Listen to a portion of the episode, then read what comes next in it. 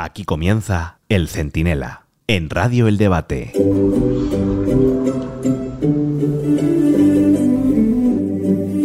Ya tenemos candidato a la investidura. Se llama Alberto Núñez Fijó. Lo tiene casi imposible, pero es el aspirante a presidente con más apoyos en estos momentos. 172 escaños. Que son, incluso para los graduados en matemáticas sanchistas, que no saben que uno más uno son dos, más que los 171 de Sánchez. Esto que venga el de Barrio Sésamo y se lo explique. 172 es más que 171. Hasta un niño de 5 añitos vería esta pequeña diferencia, que lo mismo es insuficiente para lograr la presidencia, ya lo veremos. Pero hombre, es suficiente para intentarlo por lo menos. Y sin embargo ha costado un mes de tensión.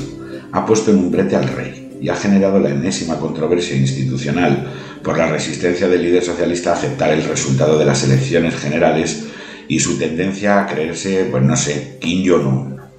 Pero claro, la pregunta es, ¿y ahora qué pasará? Soy Antonio Naranjo, esto es el Centinela Express y en un momento se lo explico todo.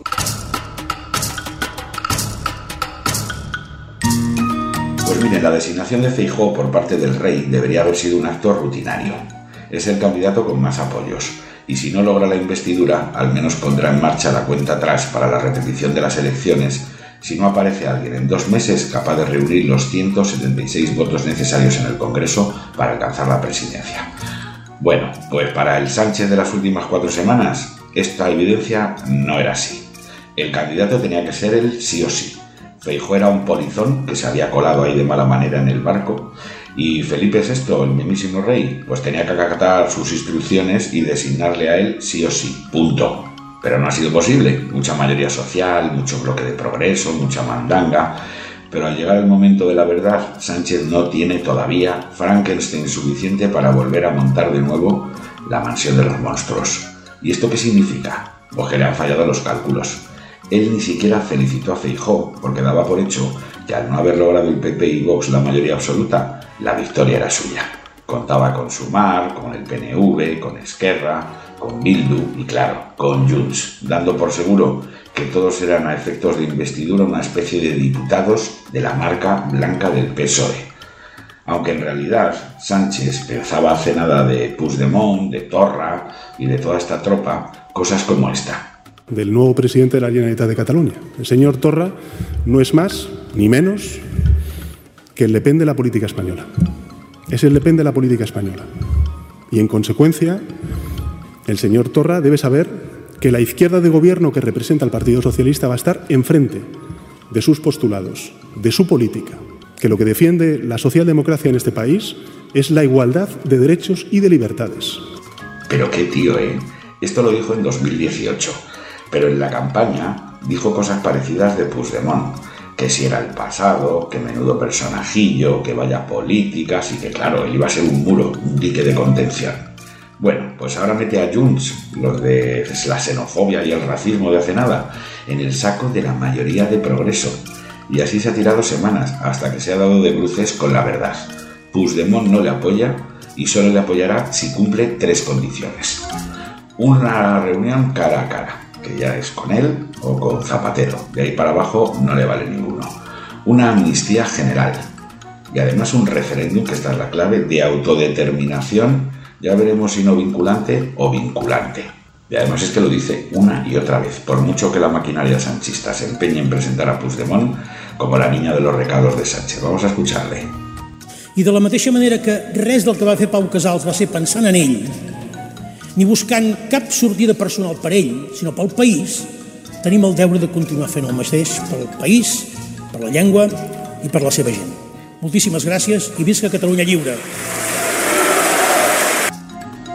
que no, que hay que sacrificarse, que la persona no cuenta, que lo que cuenta es el país, vamos, que está diciendo que él no se conforma con un indulto ni con migajas, ni con que le presten unos diputados para tener grupo, grupo propio, que él ve la jugada y la jugada es independencia y negociación de Estado a Estado. Esto es lo que hay.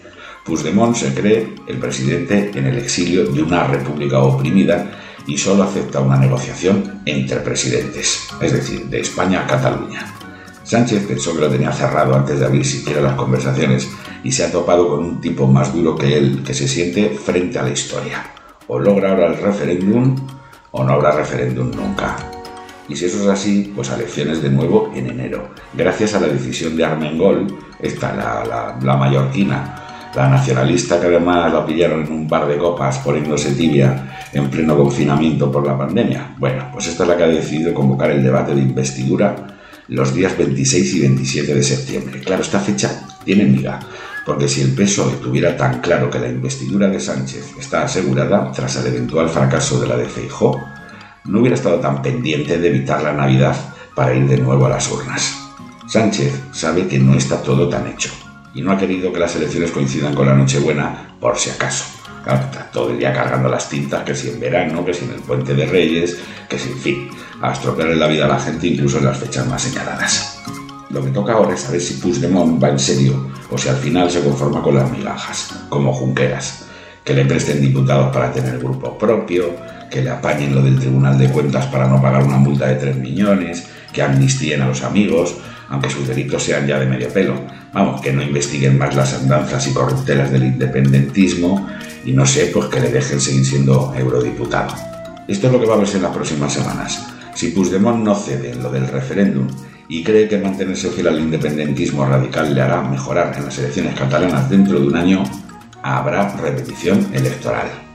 Pero si acepta lo que le ofrezca Sánchez, que va a ser una amnistía de medio pelo y un referéndum con otro nombre, pues tendremos Frankenstein mejorado o empeorado.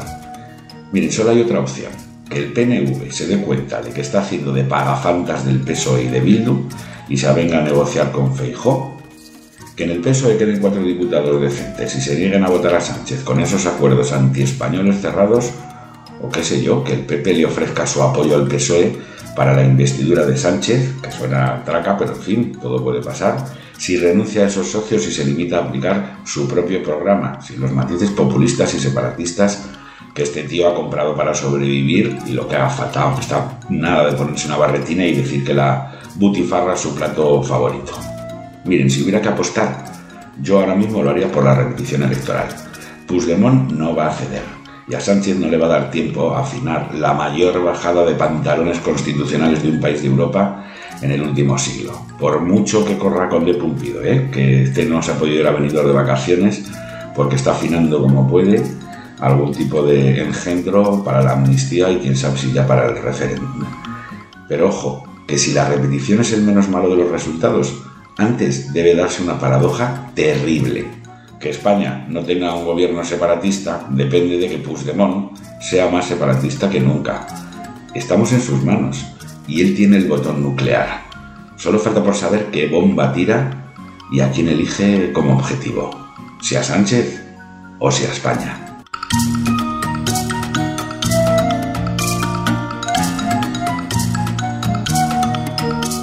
El Centinela, con Antonio Naranjo. Radio El Debate.